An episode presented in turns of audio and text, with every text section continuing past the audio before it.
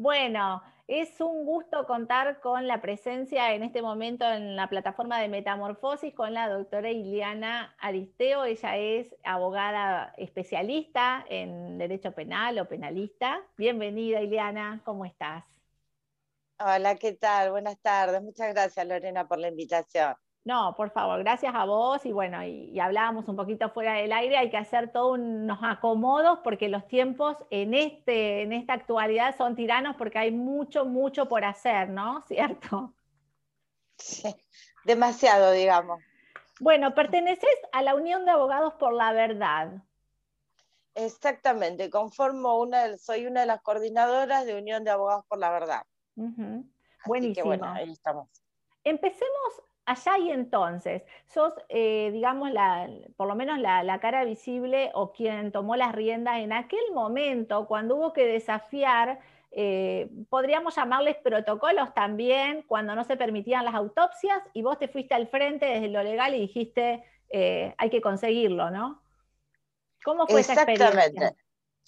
Mira, el tema fue que, bueno, obviamente eh, siempre uno eh, denunciaba las causales de muerte, venía el fiscal, investigaba, o sea, no había mayores inconvenientes, hasta que este, este año, desde marzo, estábamos tratando de lograr una autopsia para ver, para que nuestros médicos estudien el virus, o sea, para saber de qué se trata, parece la finalidad de la autopsia. Eh, y bueno, nos encontramos con millones de trabas eh, de hecho, bueno, se logró la autopsia gracias a la buena voluntad de la Fiscalía, eh, además de la buena voluntad de la Fiscalía, bueno, a la, o sea, insistimos tanto que, y la familia ayudó y colaboró muchísimo, que logramos la primera autopsia, o sea, directamente fue una autopsia que le hicieron al paciente. Estuvo, eh, ingresó al hospital, el, si mal no recuerdo, el 2 de octubre, con un PCR positivo, estuvo tratado por COVID, o sea, estuvo agonizando 39 días. Hay audios y todo que se, está, se aportó a la causa, eh, donde demuestran las atrocidades de los protocolos de los médicos. Eh, se logró imputar a todos los médicos que lo asistieron. Eh, es más, se imputó también al personal de limpieza, o sea, todos los que estuvieron ese día porque no estaban en condiciones o sea, las condiciones en las que se encontraba, en las que padeció, eran inhumanas. Y uno puede, o sea, es, para la gente común eh, es increíble lo que hicieron. Es más, nosotros nunca vimos un abandono de persona en una institución de semejante magnitud. Eh, que en realidad legalmente no sería abandono de persona porque supuestamente estaba asistido. Pero tenía las sábanas de el día que ingresó, no las cambiaron en 39 días. Eh, la asepsia del, del, paciente era eh, deplorable, o sea, dentro de una institución. O sea, fue muy, fue muy grave lo que le pasó. Y como esto, te puedo decir que hay miles y miles de causas. El tema fue que, bueno, tuvo dos PCR, certificado de CISA, que es Sistema de Información del, del, de Salud, eh, el Ministerio de Salud hace estos certificados CISA para decir que tuviste o no el COVID. Obviamente los carga el sistema y están en el sistema. Eh, también decía que era positivo para COVID y el certificado de función positivo para COVID. O sea que decía que murió por COVID. Con lo cual, eh, ya habíamos hecho la denuncia previa de, de la situación en la que se encontraba la persona eh, ahí la fiscalía tomó cartas en el asunto y empezó a investigar. Eh, obviamente, por ejemplo, entre las atrocidades que tuvo que padecer este hombre, que le dieron fecha de caducidad. Vos el viernes te morís, le decía el terapista. No. Eh, entonces, este hombre, hay audios que decían, por favor, sáquenme de acá, y, no los dejaban ver. Entonces, bueno, con el doctor Miguel Gianolfi, intervenimos, dejamos, o sea, logramos que la familia lo pueda ver, que estuvo en contacto con él, habrá estado cuatro o cinco días, y él, ahí, por eso pudimos, eh, a ver, tenemos videos y filmas, eh, videos, fotos y demás pruebas eh, de las situaciones en las que se encontraba, que eran deplorables. Eh, y bueno, y, así todo, eh, bueno, este hombre lamentablemente falleció.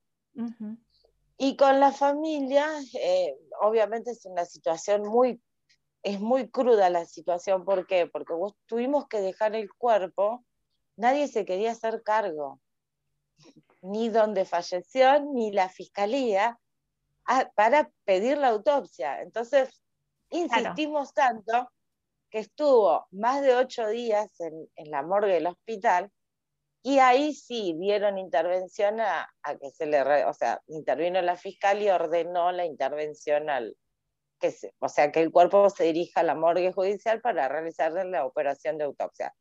No la, la que te escanean un cuerpo por tomografía, sino que la verdadera. Claro. Con lo cual ahí el resultado fue una hepatopatía crónica. Él no estaba asistido, esa era su enfermedad, evidentemente, no estaba asistido por eso, sí estaba asistido por COVID. ¿Y qué sería estar asistido por COVID? Porque con ese trato... En realidad... Con ese trato... En realidad no estaba asistido por nada. Claro. El ingreso por COVID te recuerdo que hay una resolución de la superintendencia eh, donde da los montos ¿sí? y te explica detalladamente en qué casos y en qué casos, eh, o sea, hay que abonar, el Estado te abona un incentivo económico por la enfermedad. Mira, qué bien eh, que traes eso porque me han llegado testimonios, no tengo la documentación, así que gracias por, por aportarla ahora, pero sí me han llegado testimonios de que pagan por, este, a ver, en crudo, pagan por eh, diagnóstico de COVID. Exactamente. Mira, no quiero perder este detalle que el Procurador General de la Nación, con fecha 6 de abril del 2020, la nota 50 del 2020, aclara en el segundo párrafo que no es recomendable efectuar autopsias en cadáveres de personas fallecidas por COVID, debido al riesgo sanitario de su manipulación e intervención pública. O sea, ya desde abril que tenemos este problemita. Eh, que te quiero, acá, la Superintendencia de Servicios de Salud, la resolución es 327 del 2020. Tiene tres módulos. En el primer módulo te dice pacientes sospechosos que requieran el correspondiente diagnóstico y o confirmación COVID y que torne necesario la internación en aislamiento. Y acá te dice lo raro que una ley ¿sí? Explica, o sea, le ayuda a los médicos, digamos, o sea, dejaron de ser médicos para arrogarse lo que la ley les está. Eh, dice, la confirmación de casos sospechosos se efectuará de acuerdo a los protocolos aprobados por el Ministerio de Salud de la Nación. O sea que acá los médicos tienen que responder según el protocolo que baja el ministerio y las modificaciones que se vayan incorporando, ninguna, porque seguimos con el régimen del 2020, o sea, desde marzo del 2020. Y acá te explica, como consecuencia del comportamiento viral y que justifiquen el aislamiento preventivo, a saber, fiebre. O sea, la misma ley, ¿eh? Sí. Tos y o dificultad respiratoria, odinofagia, astenia y, y afectación del estado general. O sea, son síntomas comunes y corrientes que todos tuvimos. Sí, Alteraciones gastrointestinales como diarrea, manifestaciones cutáneas como rash y oculares, como conjuntivitis. O sea, ¿quién no tuvo una conjuntivitis, un fiebre, todo? Sí, totalmente. Eh, teniendo en cuenta antecedentes epidemiológicos de, contacto que aumenten la presunción diagnóstica. O sea, con el simple hecho de tener esto, ya el Estado te reintegra ¿sí? hasta 10 mil pesos por día, con un stock máximo de 5 días. Lo dice la, o sea, lo dice la resolución 326 del 2020. Después tenés el módulo, el módulo 2, que obviamente no son pacientes leves. Estos son los pacientes, por ejemplo, que estuvieron en aislamiento en los hoteles. Después tenés el otro módulo, que dice pacientes críticos por COVID, sin asistencia respiratoria mecánica. Y acá te dice que, bueno, obviamente hay un, o sea, a fin de obtener el financiamiento aprobado en la resolución en la cual anexa complementa, será necesaria la presentación del resumen de historia clínica acompañado de informe médico tratante con diagnóstico, o sea, certificado de infección. O sea que con la historia clínica y un test PCR podés cobrar el reintegro de 19.700 pesos por día con un máximo de 10 días. O sea, para la institución estás hablando de muchísima plata. Una persona que, o sea, eh, no requiere asistencia mecánica respiratoria. Y después el módulo 3, que ya es acá es más grave, que acá ya han hecho desastre con iatrogenia full. Eh, cuidados críticos por COVID con asistencia respiratoria mecánica. Entonces te dice atención de pacientes graves con insuficiencia respiratoria y neumonía. O sea, la misma te dice que puede ser una neumonía que requieran cuidados críticos y asistencia respiratoria mecánica. Tenés que presentar el resumen de historia clínica acompañado del informe del médico tratante con diagnóstico certificado de infección con COVID. O sea, un laboratorio y el médico tratante de la historia clínica que ponga que sospechoso de COVID y que ponga que tiene todo o lo que fuere. Y acá te devuelven lo más interesante, 23.640 pesos por día, esto máximo de 10 días. ¿Sí? O sea, eh, es una, a ver, yo eh, cuando empezamos a investigar todo esto, no encontré una enfermedad que abonara al Estado para incentivarla, porque en realidad lo que están haciendo es incentivar una enfermedad.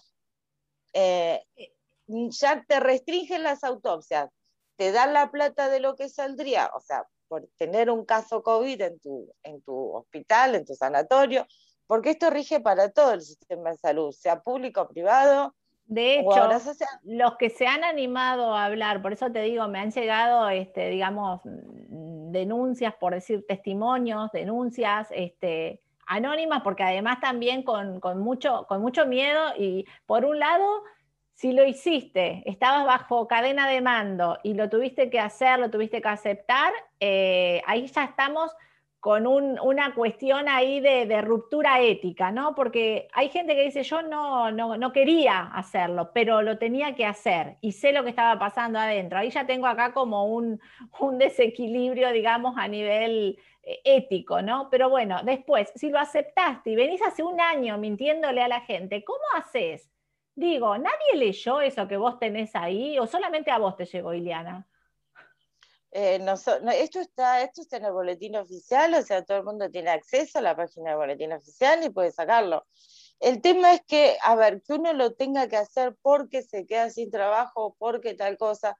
Eh, está, eh, por ejemplo, donde tenemos las autopsias, sí, lo tuvieron que hacer y el protocolo no lo salvó de que sean responsables y que estén imputados en la causa a punto de perder la matrícula. Claro. O sea, ¿por qué? Porque el derecho penal va tras el autor y el autor no se puede escudar en un protocolo. ¿Por qué? Porque la ley de obediencia de vida y punto final fueron derogadas. Con lo cual, cada acto que se cometa va a responder por sus acciones. Eso es lo que tienen que tener en claro los médicos. No los va a salvar el protocolo, de hecho no lo salvó hasta ahora el protocolo. Eh, entonces, eh, por más que vos te arrogues, ah, no, yo lo tuve que hacer porque me quedaba sin trabajo, y te vas a quedar sin la matrícula y te vas a quedar sin trabajo. Claro. Entonces, no, ya no deja de ser ético para hacer lo correcto. o sea, ¿por qué? Porque está en riesgo tu libertad y está en riesgo tu matrícula. Entonces, eso es lo que tienen que tener en cuenta. Y no como pusieron ahí que los abogados estamos atrás de las malas praxis. No, las malas praxis Acá yo no tuve ni que poner perito de parte. ¿Por qué? Porque la resolución de la, o sea, el informe de la autopsia dio directamente que tenía hepatopatía crónica y que tenía las vías aéreas limpias, pese a que tenía, tenía estaba semi intubado, porque fue medio extraña la situación. Eh, entonces, eh, no tuve ni que poner perito de parte, porque directamente se comprobó el delito. O sea, no, no hay mucho más para hacer. Eh, con lo cual, te imaginas que si encima lo intubas, tiene lesiones nasofaringeas y lo que fuere, o sea, directamente está en riesgo tu matrícula. Eso es lo que los médicos tienen que saber. El protocolo no los detiene. Claro, tal cual. La responsabilidad es personal y es de cada uno que comete estos, porque esto lo que están haciendo es un delito. Entonces, obviamente la justicia en algún momento, no será este año, será el año que viene, se va a expedir y se van a quedar sin trabajo. y se van a quedar, obviamente, sin la matrícula y sin un montón de otras cuestiones. Claro, esto es, esto es importante, ¿no? Eh, traer, porque justamente hablábamos, eh, empezamos por este tema porque fue, bueno, como, como lo primero, ¿no? Cuando decís, pero ¿y por qué no se pueden hacer autopsias? Siendo que los italianos lo habían hecho ya a, contra, a contraley y descubrieron y avisaron, no intuben, no pongan respiradores porque los matan. ¿Por qué acá no? Bueno, también con la, la, la calidad de, expertos que hay acá en nuestro país, ¿por qué no hacerlo? Bueno, mira, tuviste que hacer todo eso para este, ir por lo legal para hacer una autopsia, que sería lo más lógico. Normal. Sí, claro. Entonces, esto está bueno lo que decís, porque hablábamos un poquito del tema de los protocolos, justamente ahora eh, totalmente alocados en cuanto a inicio de, de, actividades. Llamémosle actividades haciendo enfoque, hincapié en las actividades lectivas, pero convengamos que yo creo que hay adultos que también están pasándola muy mal porque es como esto que viene, ¿no? Una cadena de mando, una cadena jerárquica donde te baja en línea, como acá, aparece una resolución y los médicos siguen la resolución, no piensan. Y acá está Claro, el tema es que, claro, que van a tener que responder penalmente. Claro. O sea, el tema es el siguiente, eh, para que más o menos nos ubiquemos, nuestra constitución no se suspende por una pandemia ni por una emergencia sanitaria. Desde marzo del 20, con el DNU 26297, nos corrimos del sistema constitucional, o sea, de ser un sistema democrático, para que más o menos hay 200 decretos que antes, obviamente, las leyes eran las que... Es una cuestión de contrato social para la, ciudadanía, no, no quiero ser muy, muy técnica en esto, pero sino que nos regían las leyes y ahora nos rigen los decretos desde el 20 de marzo, por lo cual ya la inconstitucionalidad del decreto, yo la había planteado a principio de año, que andan trabajos míos dando vuelta, que, a ver, el Poder Ejecutivo no puede arrogarse facultades, ¿sí? ni, o sea, no puede, no puede regir materia económica ni materia penal.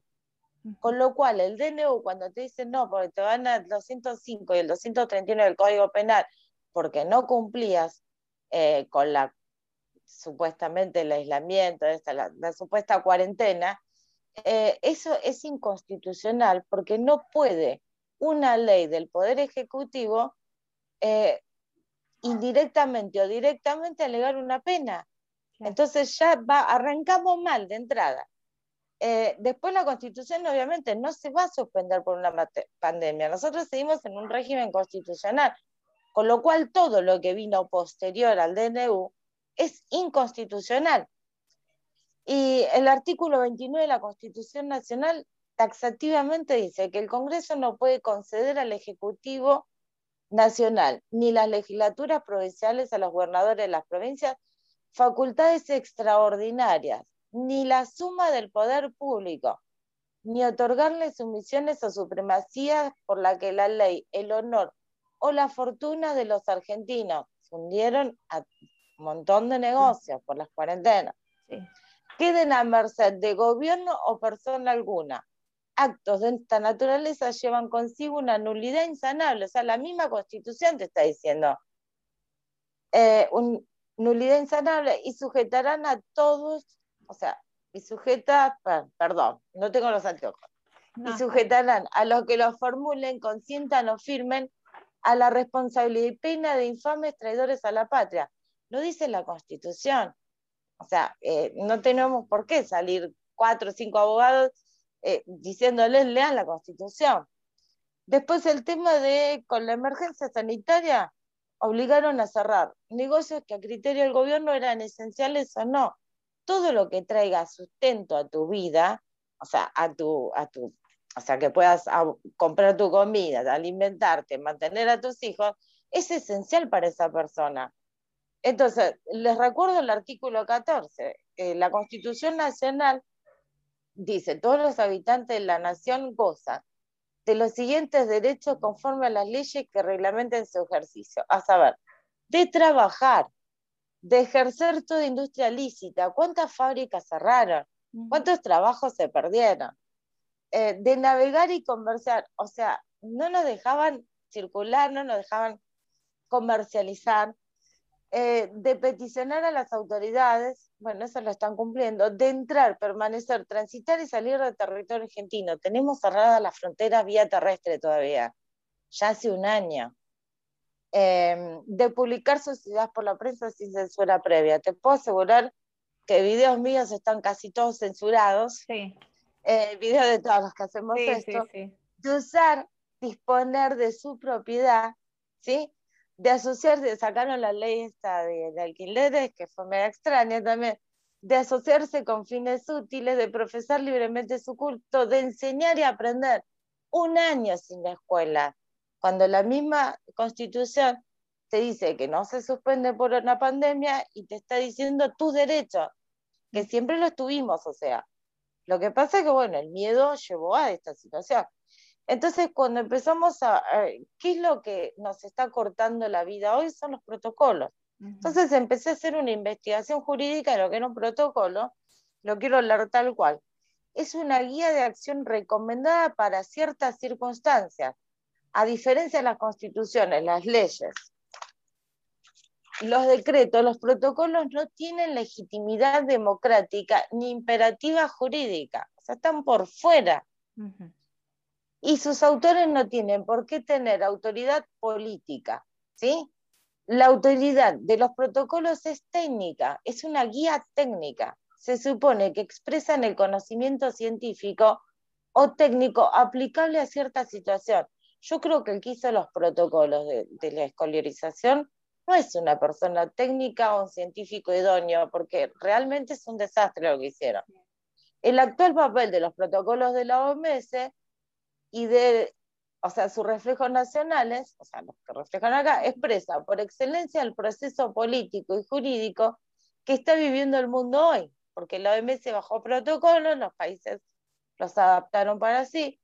Los protocolos no están previstos en las constituciones, no pasan por ningún control democrático, legislativo ni popular. Y en teoría no poseen efectos jurídicos vinculantes. Eso es importante. Eh, sin embargo, en base a ellos se cerraron las fronteras, se confinó a las personas, se invadió su privacidad, o sea, la privacidad con la aplicación esa sí. que uno tenía que bajar la aplicación cuidar. El que se la eh, bajó, el que se la... Exactamente. Acá, lo lamento. Sí, se clausuraron economías, se eliminaron empleos, se restringieron los derechos y garantías individuales, se negó atención médica, se privó a los niños de enseñanza, y se reguló el conteo de casos de muerte usando para justificar todas estas medidas. O sea, el tema de que te cuenten como un número también es inconstitucional. Vos tenés un nombre un apellido, tenés el derecho al nombre, sos una persona que tiene derechos. O sea, viene mal el asunto. Entonces ahora ya llegó a la palabra que la palabra protocolo es una palabra mágica que podemos invocar que no tiene ningún derecho constitucional o legal, eh, no, o sea, el tema es que esto está fuera de lo que es una democracia, porque vos no podés gobernar un país con protocolos. De hecho, es una forma de gobierno que están haciendo ahora. es una, o sea, ¿qué es un protocolo? Y se juntan científicos, esto se ve mucho en el ámbito de la medicina no a nivel país, eh, te voy a regir con la ley de alquileres, con el protocolo escolar, con el protocolo para abrir bares. Eh, o sea, me parece que acá estamos alejados de la realidad constitucional en la que vivimos. Y ya esto, o sea, lo que vengo diciendo de marzo, esto no es constitucional, esto no es un Estado de Derecho. O sea, yo no puede ser que quiera ir a capital, tenga que pasar por constitución y tenga que sacar un permiso si estoy dentro de mi mismo territorio. El único permiso válido es mi DNI. Claro. O sea, no existe otro permiso válido. Constitucional, obvio. Claro. Eh, gracias a Dios hay una jueza de, Mendoza eh, que quería aclarar esto, que se pidió alegando la inconstitucionalidad de los DNU, que regula materia penal y pronunció la ilegalidad de la prisión a aquellos que fueron detenidos alegando la infracción al artículo 205 y 239 del Código Penal no lo quería dejar pasar porque hay jueces que valen la pena todavía. ¿sí? Esta jueza de Mendoza y hay otra jueza de el norte del país, no recuerdo exactamente qué provincia, que también ya se empezaron a expedir sobre la, Sí, la, la, jueza de, sí, la jueza de Mendoza, la, la doctora Alejandra Mauricio. Eh, sí, y decime, estamos entonces ante protocolos que son inconstitucionales, ¿no? Y estaba leyendo acá la, carta que, bueno, que, nos da la posibilidad de presentarla a las instituciones, ¿no? Como para respaldar también, porque estos protocolos que cualquier persona que, piense un poquito, ¿no? No digamos que tenga estudios, maestrías ni nada, que piense un poquito, nos damos cuenta de que esto eh, va, a traer, va a traer ya tenemos consecuencias y va a traer consecuencias mucho más severas, ¿no? Porque están atentando contra lo que es la humanidad, los procesos de humanidad, de desarrollo, de socialización, bueno, en fin, desde lo médico y desde, y desde lo social. Y acá hay una parte donde hacen este, mención eh, como, digamos, notificando, porque me gusta aclarar en este sentido de que las instituciones, los referentes, no sientan un ataque, sino que sientan que estamos juntos. Es decir, de esto vamos a salir juntos, no peleándonos o atacándonos o diciendo son padres contra directivos. No, la idea es unirnos. En realidad, claro, lo estamos ayudando a que después no incurran en un delito. Tal cual. Acá hace mención, dice, lo estamos notificando para que entienda que está siendo utilizado para cometer un grave delito con implicancias de todo tipo y que no existe posibilidad de excusarse legalmente ni por el plazo de la prescripción. Bueno, esto es un poco lo que decías. Y digo, cuando uno hace caso y lleva adelante normas, protocolos, que sabemos que van a tener consecuencias y que ya están siendo perjudiciales, igual vas a ser responsable. No te puedes escudar en que bajó un protocolo. Exactamente, porque el protocolo en realidad como es inconstitucional, no tiene eh, legalidad dentro del marco de, o sea, de cualquier país eh, jurídico del país, eh, en realidad después, ni Dios permita, ojalá que no pase, sinceramente, llega a pasar algo con una criatura, el, primero que va a responder es el directivo. ¿Por qué? Porque al acatar este protocolo se corrió del Estado de Derecho y está siendo, o sea, está siendo manipulado para que lo usen eh, en contra de, los, de los chicos.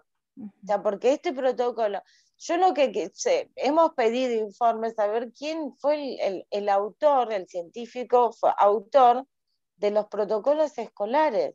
A ver, que una madre tenga que ir 20 veces por día, llevarlo, traerlo, llevarlo, traerlo, y vos podés estar cuatro horas en un bar eh, y sin barbijo, me parece que no tiene asidero jurídico.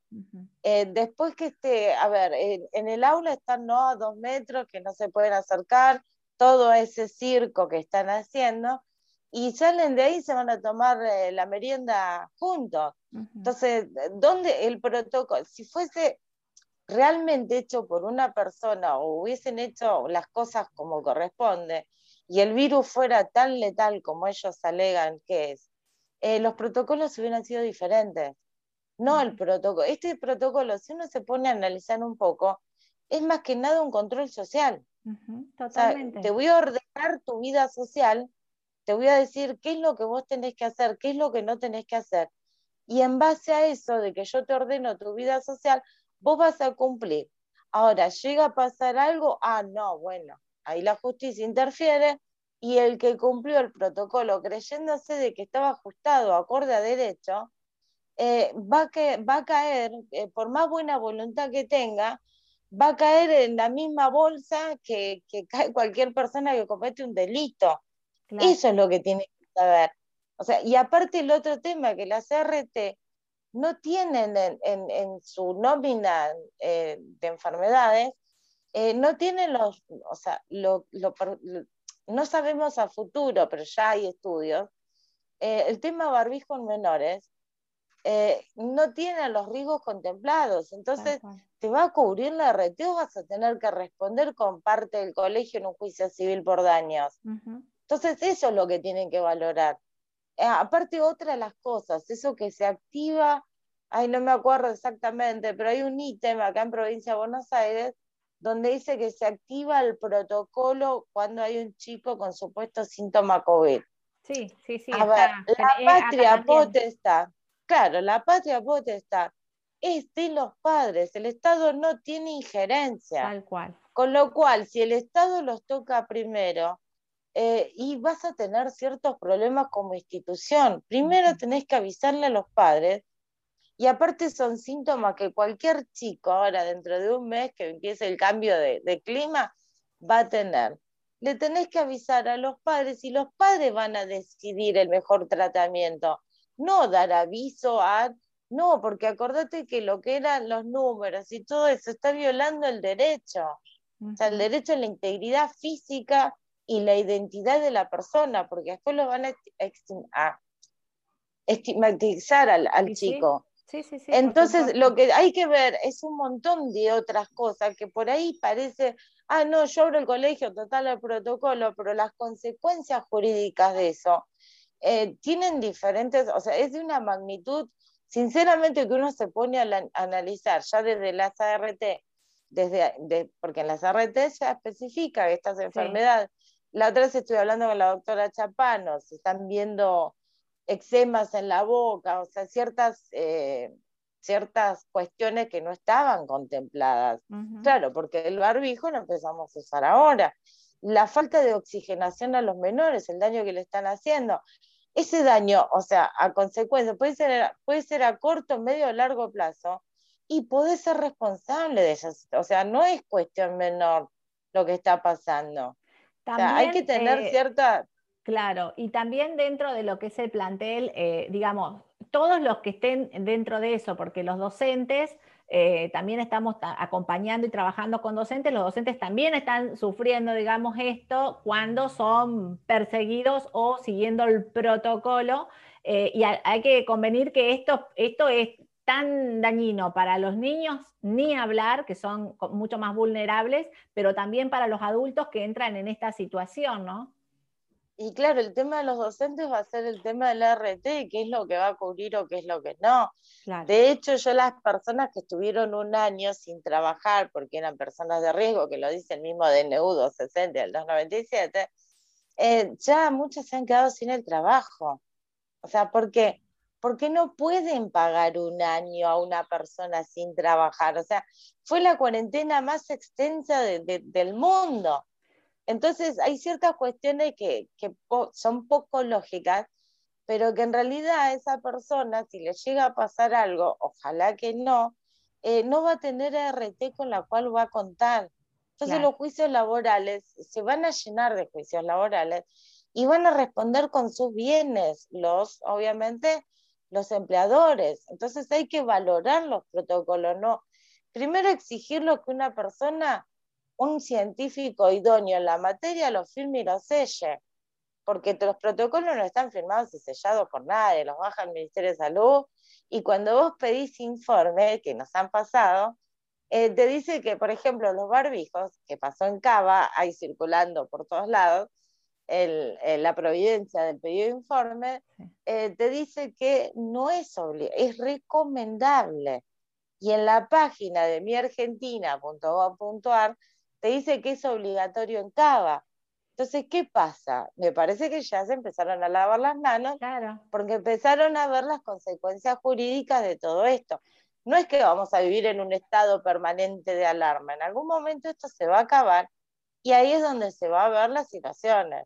Tal cual. O sea, cada vez va a ser más grave la situación. Mientras más, mientras más tiempo tengas el barbijo y más grave las consecuencias. Mientras más se mantenga, claro, mientras más se sostenga y se mantenga este, esta paranoia, esta situación de miedo, porque convengamos que el miedo, el estrés y demás que, con el que estamos viviendo, es clarísimo que eh, ya está enfermando y va a enfermar mucho más y esto es como que hasta que no se corte, digamos, desde ese lugar, decir, bueno, basta, pararse. Ahora, yo te pregunto concretamente, uno puede decir, este protocolo que está, eh, por ejemplo, esta institución que está bajo mi responsabilidad, acá no utilizamos este protocolo, no lo creemos conveniente y saludable y nos vamos a manejar de otra manera, ¿eso es posible? Eh, sí, lo que tenían que hacer es seguir, o sea, seguir el, el marco legal pedir informes del protocolo, por ejemplo, las instituciones pueden pedir informes, quién, qué personal idóneo y técnico hizo esto, o sea, quién científico lo firmó, eh, pedir en base a qué, o sea, si el, riesgo de contagiosidad es de 0,27, ¿en base a qué hiciste este protocolo? Entonces, es pedir un pedido de informe y ahí, bueno, ir a hacer todas las gestiones a los municipios, porque acuérdate que las escuelas dependen de los municipios por el organismo de control, y después obviamente ir al Ministerio de Educación también, exigirle la veracidad de, la, de, los protocolos, o sea, no puede decir que cualquiera que se sienta atrás un escritorio, si esto lo hace el protocolo, lo hace un abogado, no tiene veracidad jurídica. Es jurídicamente bien, legal, pero a ver, no sos médico. Lo mismo que el docente que tiene que tomar la fiebre y que tiene que ponerle alcohol, no, está, no le pagan para tomar la fiebre, sino que lo están corriendo de su labor, que es enseñar. Entonces, eh, les llega a pasar algo tomando la fiebre o poniendo el alcohol, yo te puedo asegurar que el RT va a hacer las mil y una maravillas para no pagarte un centavo.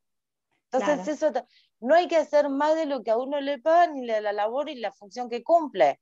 Claro, hay que estar acorde. Investigar, investigar las fuentes y ver, porque eh, hay médicos, hay médicos desacreditando a otros médicos permanentemente, hay médicos llevando el barbijo 24 horas al día, hay médicos haciendo estudios, análisis científicos, como es, este, bueno, está el doctor Gator que ayer eh, explicó muy bien en esta nota, todavía no salió, pero explica muy bien, el doctor Dan Macías de Chile, que se tomó meses haciendo investigación, o sea, el barbijo no sirve, el virus no contagia, el virus es otro tipo, digamos, tiene otro tipo de mecanismo, entonces más nos alejamos, más nos encerramos, más barbijo, menos inmunidad, menos fortaleza. Te cuento algo, te cuento algo que es llamativo, la OMS se expidió el 20 de diciembre diciendo que los barbijos no eran obligatorios a la OMS. Sí. La OMS se expidió en febrero con lo mismo y dijo que los test PCR no son suficientes para detectar.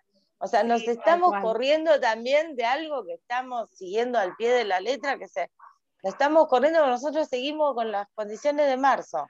Sí, ya tuvimos un año de práctica del virus, eh, pero seguimos con las mismas condiciones de, de marzo.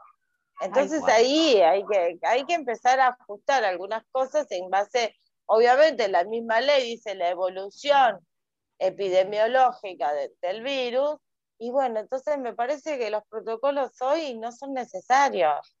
O sea, ya tuvimos un año de virus, ya supimos lo que es, entonces tenemos que mejorar, no empeorar. Exacto, exacto. Bueno, clarísimo, ¿no? Y uno se pregunta, ¿por qué no hay otro tipo de acciones, ¿no? ¿Por qué no hay eh, muchos profesionales? la cantidad, porque en realidad, digamos, hay muchos profesionales, y eso es llamativo y aprovechamos cada nota que hacemos para decirlo, eh, censurados, bloqueados, eh, perdemos canales de, años de trabajo, como me pasó a mí, pero nos pasó a un montón de colegas dentro del área. No los podemos sacar a ustedes, es una cosa que... pero digo, nosotros... La gente a veces dice, no, no es tanto, dice, no es tan. No, la gente no, no se imagina el nivel de censura que hay, ¿no? Y eso ya es llamativo. Y si ahora, por ejemplo, bajaron el, el video que estábamos todos en Tele1, por ejemplo, no. me, llamó la atención que, haya durado una semana. Es que eh, ni, una semana. Es que ese documental realmente, bueno, es viral y, realmente, eh, este, digamos, acerca todas estas miradas, pero, pero se va a salir adelante. Y lo importante es que quede claro esto que, que vos traes, ¿no? Primero de que acá se va a pagar, o sea, más tarde, más temprano, esto va a pasar. Me comentaron que se está generando un claro. de, como de Nuremberg, ¿no? Eh, se está planteando, se está generando eso. Sí, mira, los abogados, pues nosotros tenemos otra, nuestras normas para llegar a la justicia internacional es, eh, o sea, tenemos que saltar el derecho interno, cosa que no podemos, pero hay abogados internacionales, por ejemplo, el abogado alemán, eh, que sí llegó el OMS, por eso la OMS cambió la actitud en febrero, y ahora están haciendo con los test PCR, y, o sea, tenemos contacto con ellos, eh, y sí, o sea, eh, pero ellos tienen otro derecho. Nosotros acá tenemos la justicia muy, muy callada. allá no, allá la justicia es independiente del poder y pudieron acceder fácilmente. pero a ver, es lo que yo digo, no va a ser hoy, por ahí va a ser mañana, pasado, no sabemos cuándo, pero la responsabilidad le va a caber a la persona que cometió el delito. Eh, o sea, y va a ser el protocolo como, eh, el velo se lo corrimos en las autopsias. O sea, por más que se hayan querido cuidar en un protocolo, pudimos correr el velo, con lo cual se va a poder correr siempre el velo, el protocolo, porque por lo que ya expliqué, no goza de constitucionalidad. Entonces directamente, claro, hace a la situación. Tal cual, tal cual. Bueno, Ileana, clarísimo. Eh, algo que se te venga que quieras agregar, yo estoy pensando para que eh, no nos queden cosas como en el tintero, eh, tratando de apoyar y acompañar a las instituciones que, que puedan sentirse acompañados ¿no? a, través de, a través tuyo, a través de esta nota.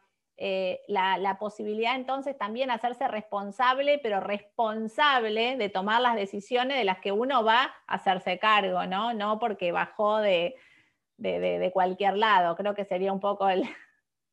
Claro, el, no, no, lo único que quiero aclarar que el derecho penal es personal. Claro. O sea, no va, o sea, no, va a la persona. Entonces hay que tener cuidado con eso. O sea, hoy, mañana, pasado, y después el derecho civil con la CRT, porque ojo con eso. Por ejemplo, para que tengas una idea, la CRT, al ser la vacuna en fase experimental, o sea, fase 3, que es fase experimental, eh, no se va a hacer cargo eh, por el hecho si la persona fallece. Entonces, eh, pero eso nadie te lo explica. No, es más, me, me, costó un montón conseguir esa información, pero la he conseguido, pero bueno, eh, entonces, claro, no, sí hay vacunate, vacunate. Yo no estoy en contra de ninguna vacuna, pero sí de una vacuna que está en fase experimental. o sea, primero explícame y después por qué las CRT no van a... Y claro, no te lo van a cubrir porque es como pasar un semáforo en rojo y pedirle al seguro que, que te pague. Es una cosa, si vos cometiste el delito, o sea, nadie te va a pagar. No, de hecho, en la, las, ya, eso sí, se hizo público y así como se hizo público, sopló el viento y se fue, pero de que eh, no, digamos, los laboratorios, por ejemplo, tienen inmunidad legal y tienen eh, confidencialidad. Dos cosas que me parecieron atroces ya desde el vamos cuando empezamos. O sea, no tenés a quien, eh, sé de gente y hay un grupo de médicos que estuvo haciendo también la prueba y, sé, digamos, de testimonio de gente que se vacunó probando, vaya a saber Dios qué es lo que se les puso, pero anticuerpos no tienen. Entonces ahora están, en, como quien diría, en Pampa y la vida, viendo a quién le hacen el reclamo, que qué es lo que, le, que, había, porque no tiene, ¿viste? Y vos decís, bueno, y, esas cosas, sin embargo, no salen, no salen, no se manifiestan, no se masivas. No, no. Y el consentimiento es informado que te hacen firmar para colocarte la vacuna, exoneras al Estado, al laboratorio, de la responsabilidad, con lo cual vos voluntariamente te la pusiste, por más que te dicen, no, pues me van a despedir o lo que fuera. No, ¿por qué? Porque vos fuiste y lo firmaste. Entonces, obviamente te vas a quedar sin trabajo, o, ojalá que no pase, pero no sabemos qué va a pasar con esta vacuna. Entonces, hay que tener cuidado con las acciones y las cosas que uno hace o, hace cumplir, digamos. Claro, esto también sería como fuera de la ley, digamos, nadie te puede despedir de un trabajo porque no te quieras vacunar, porque eso también está llegando. Porque es voluntaria la vacunación, de hecho está en las páginas. Y además, si querés que vos te vacunes, bárbaro, hace, plasmámelo en un escrito, intimame por escrito, y yo voy a decidir si me vacuno o no, porque mi cuerpo sigue siendo mío. Entonces, de hecho, hecho, o sea, eh, plasmámelo por escrito y que me lo firme y selle un médico que a mí me corresponde la vacuna, porque puedo estar dentro de, la, de las personas que no se pueden vacunar, que están exentas. Entonces, no es que esto es para cualquiera, que es, es el chuperín que le regalan a todo el mundo. No, hay ciertas personas que no se van a poder vacunar ¿Por qué? Porque gozan de los efectos adversos que tienen. Entonces hay que tener mucho cuidado. Eh, lo mismo que, es lo mismo que una medicación psiquiátrica, no cualquiera se la puede dar. Bueno, acá tienen que valorar y evaluar esa situación. o sea, hay que evaluar un montón de cosas antes.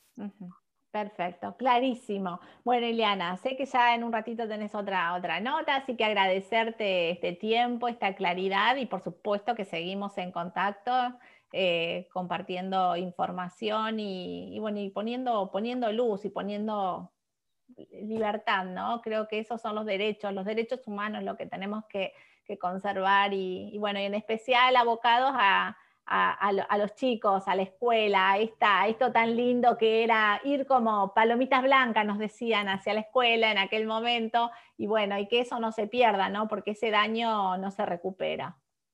Y sí, es irreversible. Muchísimas gracias, Lorena, por, la invitación, por estar en tu programa. Eh, perdón por no cumplir antes, pero bueno, los tiempos no, no a veces no me ayudan, realmente no me ayudan. Pero bueno, a, tu disposición para lo que necesites. Muchas gracias. Muchísimas gracias, saludo a toda la audiencia. Gracias, un abrazo fuerte para vos. Chau, chau. Bueno, muchísimas gracias.